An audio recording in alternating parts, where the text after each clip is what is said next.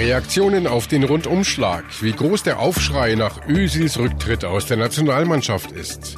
Reaktionen nach Großdemo, was bleibt nach dem Protest gegen die Asylpolitik der CSU. Und Reaktion auf Rückschläge im Kampf gegen AIDS, was eine Konferenz mit 18.000 Teilnehmern in Amsterdam jetzt fordert. Besser informiert aus Bayern und der Welt. Antenne Bayern, The Break. Hallo beim Nachrichtenpodcast von Antenne Bayern. The Break ist eine kurze Auszeit für mehr Hintergründe, mehr Aussagen und Wahrheiten zu den wichtigsten Themen des Tages. Es ist Montag, der 23. Juli 2018. Redaktionsschluss für diese Folge war 16 Uhr. Ich bin Antenne Bayern Chefredakteur Ralf Zinno. Zehntausende Menschen gingen gestern in München auf die Straße aus Protest gegen die Asylpolitik der Union. Welche Bilanz die Veranstalter jetzt ziehen, das besprechen wir gleich. Doch vorher zum Rücktritt von Mesut Özil. 69 Tage schwieg der deutsche Fußballnationalspieler bis gestern und dann veröffentlichte er über mehrere Stunden verteilt in drei Teilen eine Generalabrechnung. Dabei greift er die Medien an, die sein Bild mit dem türkischen Präsidenten als rechte Propaganda genutzt hätten, die Sponsoren, die nicht mehr mit ihm werben wollten und den Deutschen Fußballbund. Vor allem DFB-Präsident Grindel, der Ösil zur Stellungnahme gedrängt hatte. Ösil nennt ihn inkompetent und unfähig, seinen Job zu machen. Heute Nachmittag äußerte sich jetzt das komplette DFB-Präsidium in einer schriftlichen Stellungnahme. Äh, dass der DFB mit Rassismus in Verbindung gebracht wird, weisen wir mit Blick auf die Repräsentanten, Mitarbeiter, die Vereine und die Leistungen der Millionen Ehrenamtlichen an der Basis in aller Deutlichkeit zurück. Der DFB engagiert sich seit vielen Jahren in hohem Maße für die Integrationsarbeit in Deutschland. Er verleiht unter anderem den Integrationspreis. Er hat die Kampagne 1 zu 0 für ein Willkommen ins Leben gerufen und Zehntausende Flüchtlinge in die Fußballfamilie integriert. Er hat in den vergangenen 15 Jahren eine vielschichtige Integrationsarbeit etabliert, die bis in die Amateurvereine wirkt. Der DFB steht für Vielfalt von den Vertretern an der Spitze bis zu den unzähligen tagtäglich engagierten Menschen an der Basis.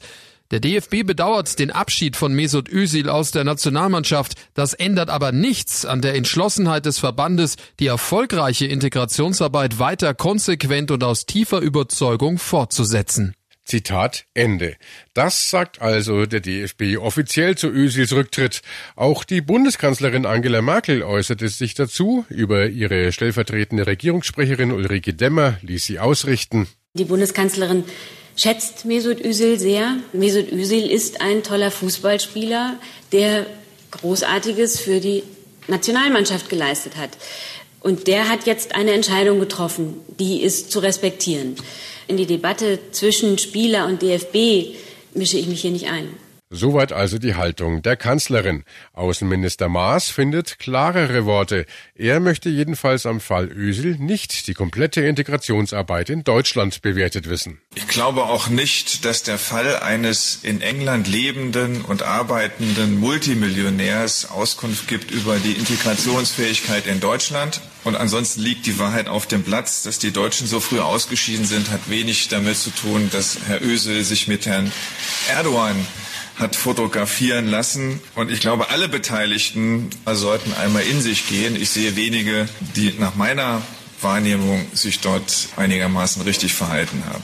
Und es gab noch weitere Reaktionen aus der Politik und der Welt des Sports. Grünen-Politiker Özdemir beklagt, das Foto mit Erdogan sei nach wie vor falsch. Özil sei seiner Vorbildfunktion nicht gerecht geworden.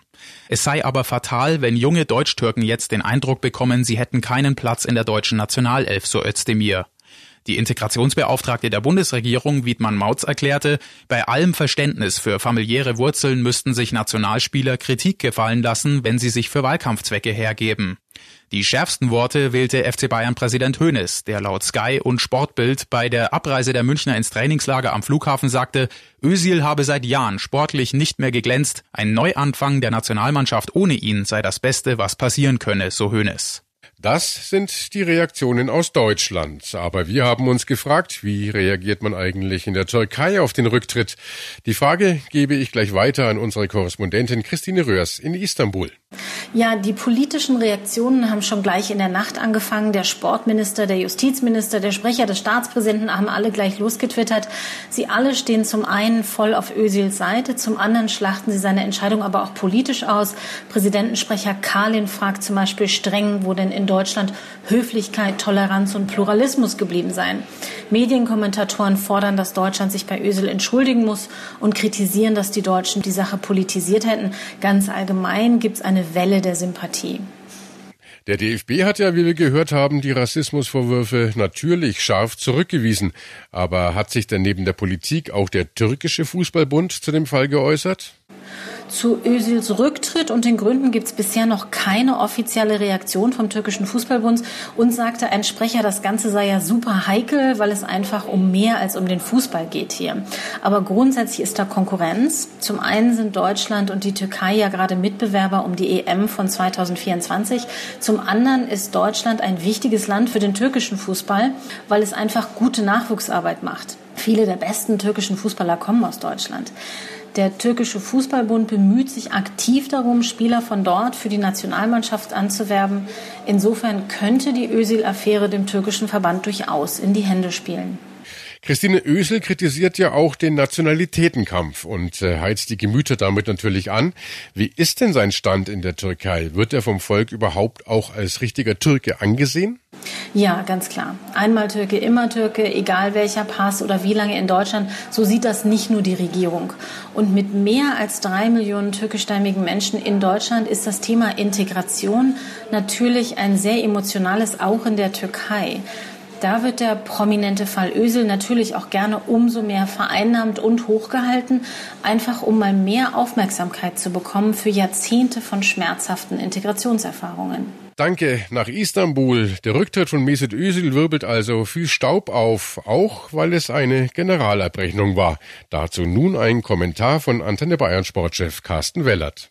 Zuerst ja, wir haben Ösil auch tolle Jahre in der Nationalmannschaft zu verdanken. Auch dank ihm sind wir 2014 Weltmeister geworden. Aber was gestern passiert ist, war nichts Spontanes. Jedes Wort, jeder Angriff war wohl überlegt, eine geplante Abrechnung. Und leider erkennt man darin, Ösil lebt in seiner eigenen Welt. Er fühlt sich als Sündenbock und was zwischen den Zeilen deutlich steht, ich, Mesut Özil, habe nichts, aber auch gar nichts falsch gemacht. Dafür werden alle anderen abgewatscht. Wir Medien, dass wir es nicht gut fanden, dass er sich mit einem Präsidenten fotografieren lässt, der all unsere Werte von Freiheit verrät und die Sponsoren, die deswegen nicht mehr mit ihm werben wollen.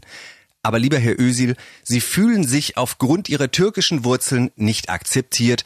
Aber mit Verlaub, das ist Quatsch. Es geht nicht um ihre türkischen Wurzeln. Ich und ganz viele andere in Bayern finden es toll, dass wir eine Nationalmannschaft haben, in der Menschen mit den verschiedensten kulturellen Hintergründen spielen, so wie es an jedem Wochenende in jeder bayerischen Amateurmannschaft ist. Und da funktioniert es toll. Es ging hier nur um die Person Erdogan, der unsere Werte mit Füßen tritt. Und da muss man als Nationalspieler schon unterscheiden können. Stehe ich zu meinen türkischen Wurzeln oder unterstütze ich einen brutalen Autokraten wie Erdogan?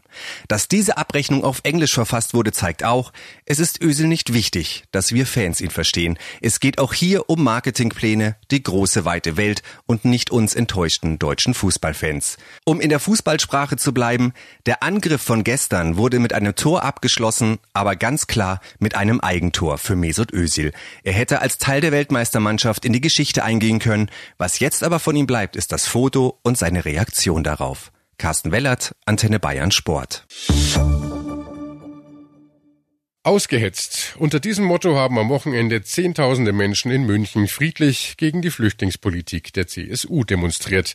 Ein beachtliches Signal, wenn auch in unterschiedliche Richtungen. Die Reaktionen auf die Massendemo waren jedenfalls höchst unterschiedlich. Antenne Bayern-Reporter Hans Oberberger. Im Vordergrund stand gestern ja ganz klar, Stellung gegen Horst Seehofer und die CSU zu beziehen. Ja, die Zielsetzungen waren ziemlich breit gefächert, je nachdem, woher die Demonstranten gekommen sind. Denn das war ja nicht eine Gruppe, die da demonstriert hat. Insgesamt haben über 150 Organisationen und Institutionen zu dieser ausgehetzt Demo aufgerufen. bayerische Oppositionsparteien, kirchliche Gruppierungen, Friedensaktivisten, Gewerkschaften, aber auch äh, Kultureinrichtungen waren da dabei, etwa die Münchner Kammerspiele und das Münchner Volkstheater, sehr zum Ärger der CSU, die hier in München sogar noch versucht hat, das zu unterbinden. Die Forderungen der Demonstranten auf Plakaten und Transparenten, die sind dann auch von einer humaneren Flüchtlingspolitik über eine bessere Integrationspolitik bis hin zu einem anderen Umgangston in der Politik überhaupt gegangen. Weil die Hetzerei aufhören muss. Der Umgangston, der im Augenblick herrscht, es ist antidemokratisch, es ist antieuropäisch aus meiner Sicht und es ist überhaupt nicht nett. Meiner Meinung nach ist die Sprache verroht. Es werden Worte verwendet, die man in einer christlichen Partei nicht vermutet hätte und da muss man gegen aufstehen. Weniger Hetze in der Politik, das war vermutlich tatsächlich das, was die meisten Demonstranten gefordert haben, quasi die große Klammer über dieser Massendemo. Weniger Hetze, das hat ja sogar die CSU selbst schon eingefordert. Dennoch hat die Partei ja sehr gereizt auf die ganze Geschichte reagiert, fast ein wenig überreagiert. Ja, das war tatsächlich etwas überraschend, wie dünnhäutig die CSU schon im Vorfeld auf diese Demo reagiert hat. Sie hatte extra noch Plakate drucken und aufstellen lassen, Ja zum politischen Anstand, Nein zu ausgehetzt. Das zeigt schon, wie nervös die CSU da derzeit ist. Kein Wunder angesichts der aktuellen Umfragen, die ja viele Demoskopen genau auf diesen scharfen Umgangston in der CSU-Asylpolitik zurückführen. Genützt haben die Plakate der CSU vermutlich eh nicht viel, ganz im Gegenteil, die meisten Demonstranten haben darauf mit einem jetzt erst recht reagiert. Allerdings waren, und das muss man auch klar sagen, nicht alle Plakate der Demonstranten so harmlos. Auch da ist einiges weit unter die Gürtellinie gegangen. Die CSU ist da als Rassistenpack beschimpft worden, sogar als Mörder. Insofern sind einige Reaktionen der CSU danach auch wieder verständlich, wie etwa die von Generalsekretär Blume, der bei den Demonstranten fehlenden Anstand kritisiert hat. Ja, das ist natürlich auch heftig, aber unterm Strich, was bleibt denn jetzt von dieser ausgehetzt Demo in München? Ja, was bleibt, sind auf jeden Fall diese beeindruckenden Bilder dieser Zehntausenden Menschen, die da trotz strömendem Regen recht bunt protestiert haben. Das wird die CSU im Wahlkampf verfolgen. Auch die Opposition wird da fleißig drauf verweisen. Es dürfte auch die Erkenntnis bleiben, dass eine Zuspitzung in der Flüchtlingspolitik, wie es die CSU vor ein paar Wochen noch betrieben hat, zwar die Menschen unglaublich mobilisiert, aber aus Sicht der CSU eben nicht unbedingt in die Richtung, die ihr genehm wäre. Deshalb äh, dürfte die nächsten Wochen trotz Wahlkampfs wohl auch eine Form von verbaler Abrüstung einsetzen. Das hat ja die CSU auch schon begonnen. Ministerpräsident Söder etwa hat äh, kürzlich im Landtag und am Wochenende nochmal bei einem Bezirksparteitag der CSU selbst schon einen sachlicheren Umgangston eingefordert. Und wenn das dann tatsächlich auch so käme, dann hätte diese Massendemo tatsächlich schon einiges bewirkt. Es war das bestimmende Gesundheitsthema in den 90ern. AIDS. Es gab Werbekampagnen, Aufklärungsaktionen an Schulen und vieles mehr. Auch politisch setzte man sich gegen diese Krankheit ein, doch seit einigen Jahren ist es ruhig geworden. Man nimmt kaum noch etwas zu dieser Krankheit wahr. Dabei war das Ziel der Vereinten Nationen mal ehrgeizig. Bis zum Jahr 2030 sollte die globale AIDS-Epidemie beendet werden. Das hatte sich das UN-Programm gegen AIDS im Jahr 2014 vorgenommen. Inzwischen ist etwas Ernüchterung eingekehrt und der Kampf erlebt Rückschläge. Rund 18.000 Wissenschaftler, Aktivisten, Patienten und Politiker beraten jetzt ab heute in Amsterdam, wie das gesetzte Ziel dennoch zu erreichen wäre. Und äh, darüber wollen wir reden mit Holger Wicht. Er ist Sprecher der Deutschen AIDS-Hilfe. Herr Wicht, warum ist AIDS denn heutzutage kaum ein Thema mehr in der Öffentlichkeit? Ja, HIV und AIDS sind tatsächlich von der großen Leinwand weitgehend verschwunden. Das liegt ja daran, dass es nicht mehr das tödliche Drama ist, das es mal war. Diese Epidemie gibt es jetzt seit über 30 Jahren und wir haben HIV heute insgesamt sehr, sehr gut im Griff medizinisch. Natürlich ist es trotzdem eine wichtige Botschaft, dass man sich vor HIV schützen kann und sollte. Ja, aber schützen sich die Deutschen denn noch genügend, nachdem das Thema ja so von der Bildfläche verschwunden ist? Das Schutzverhalten ist in den letzten Jahren weitgehend stabil geblieben. Ein bisschen hat sich etwas verändert, weil eben HIV nicht mehr die tödliche Bedrohung ist wie früher. Aber insgesamt schützen sich die Menschen weiterhin sehr konsequent. Das klingt äh, natürlich gut. Äh, wer ist denn mittlerweile am meisten von HIV betroffen? In Deutschland sind nach wie vor schwule und bisexuelle Männer von HIV am meisten betroffen, so zu ungefähr zwei Drittel bei den Neuinfektionen.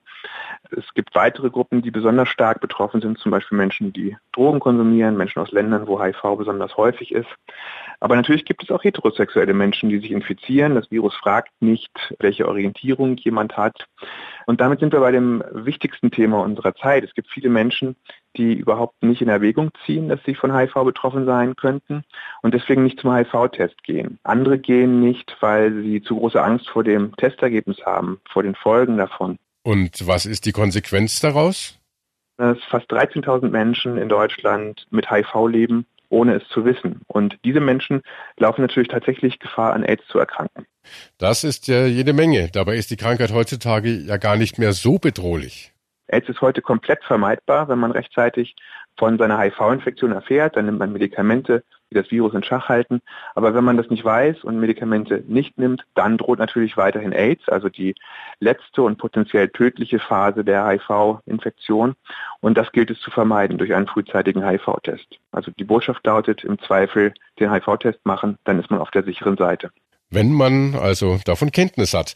Der Test ist also lebenswichtig. Und was viele ja auch nicht wissen, man kann sich mittlerweile nicht nur mit Kondomen, sondern sogar mit Medikamenten schützen. Es gibt mittlerweile eine Vielfalt von Möglichkeiten, sich vor HIV zu schützen. Das Kondom ist der Klassiker, aber es gibt Menschen, für die das Kondom keine praktikable Lösung ist. Einige zum Beispiel äh, stellen immer wieder fest, dass ihnen das nicht geglückt ist und äh, haben dann natürlich Angst, sich infiziert zu haben, fragen sich, was kann ich tun, um geschützt zu sein, wenn es mit den Kondomen nicht funktioniert. Und da gibt es eben sehr gute weitere Möglichkeiten. Die HIV-Prophylaxe ist keine Maßnahme, die jetzt für alle propagiert wird. Das ist eine Maßnahme für eine eine überschaubare Gruppe von Menschen. Diese Gruppe hat bisher ein besonders hohes Risiko gehabt. Da gab es besonders viele Infektionen und wir sind sehr froh, dass wir auch diesen Menschen jetzt etwas anbieten können, was für sie als Schutz funktioniert und Studien zeigen, bereits jetzt, dass das viele tausend HIV-Infektionen in Deutschland verhindern wird. Das kommt am Schluss den Menschen zugute, die es betrifft, aber natürlich auch dem Gesundheitswesen, das dann die Kosten spart für äh, lebenslängliche HIV-Therapien. Also ist Aufklärung nach wie vor das A und O. Herr Wicht, welche Probleme gibt es heute noch aus Ihrer Sicht? Medizinisch haben wir HIV heute gut im Griff, aber Menschen mit HIV erleben im Alltag immer noch viel Zurückweisung, viel Diskriminierung. Sie müssen zumindest immer damit rechnen, sei das im Arbeitsleben, im Gesundheitswesen, in der Familie, im Freundeskreis. Und äh, das ist heute das Hauptproblem. Nicht mehr die medizinische Lage, wenn man HIV-positiv ist, sondern die Zurückweisung, vor der man Angst haben muss. Und daran müssen wir arbeiten, denn das richtet viel Schaden an. Also auch hier muss weiter Aufklärung betrieben werden. Wir hatten es ja schon gesagt, das ganze Thema ist so ein bisschen aus dem Fokus geraten. Ist das auch der Grund, warum in einigen Ländern die HIV-Fallzahlen wieder steigen? Die Gründe dafür sind vor allem, dass die verfügbaren Mittel nicht richtig eingesetzt werden. Keine Prävention für die am stärksten betroffenen Gruppen. Oft gibt es Vorbehalte gegen schwule Männer und Drogenkonsumenten, die die Prävention verhindern. Und in manchen Ländern werden die Mittel, die wir zur Verfügung haben, einfach nicht richtig angewendet. Und deswegen explodieren die Zahlen. Und was kann dagegen getan werden? Oder anders gefragt, welche Lücken müssen hier in Deutschland geschlossen werden? Eine Lücke, die HIV-Prophylaxe als Kassenleistung ist gerade geschlossen worden, aber es gibt weitere. Unter anderem brauchen wir dringend medizinische Versorgung für Menschen ohne Aufenthaltsstatus. Die müssen, wenn sie HIV-positiv sind, versorgt werden. Zum einen natürlich, damit sie gesund bleiben, das ist ein Menschenrecht. Zum anderen aber auch, weil HIV sonst übertragbar bleibt. Ähm, Lücken gibt es auch im Drogenbereich. Zum Beispiel brauchen wir Drogenkonsumräume in allen Bundesländern. Das ist auch Infektionsschutz. Und wir brauchen eine Versorgung von Menschen in Haft, eine besonders stark riskierte Gruppe, wo HIV und Hepatitis C sehr häufig sind, mit sauberen Spritzen. Denn saubere Spritzen verhindern Infektionen. Das funktioniert in Freiheit, hat uns den Erfolg beschert in dieser Gruppe und das muss auch in Haft möglich sein, denn viele Menschen mit Drogenproblemen sitzen in Haft. Danke, Holger Wicht, Sprecher der Deutschen AIDS-Hilfe. Und das war The Break, der Nachrichtenpodcast von Antenne Bayern an diesem Montag, den 23. Juli 2018. Ich bin Chefredakteur Ralf Zinno. Antenne Bayern. Besser informiert. Jeden Tag. Zu jeder vollen Stunde auf Antenne Bayern. The Break gibt's auch morgen wieder um 17 Uhr. Jetzt abonnieren.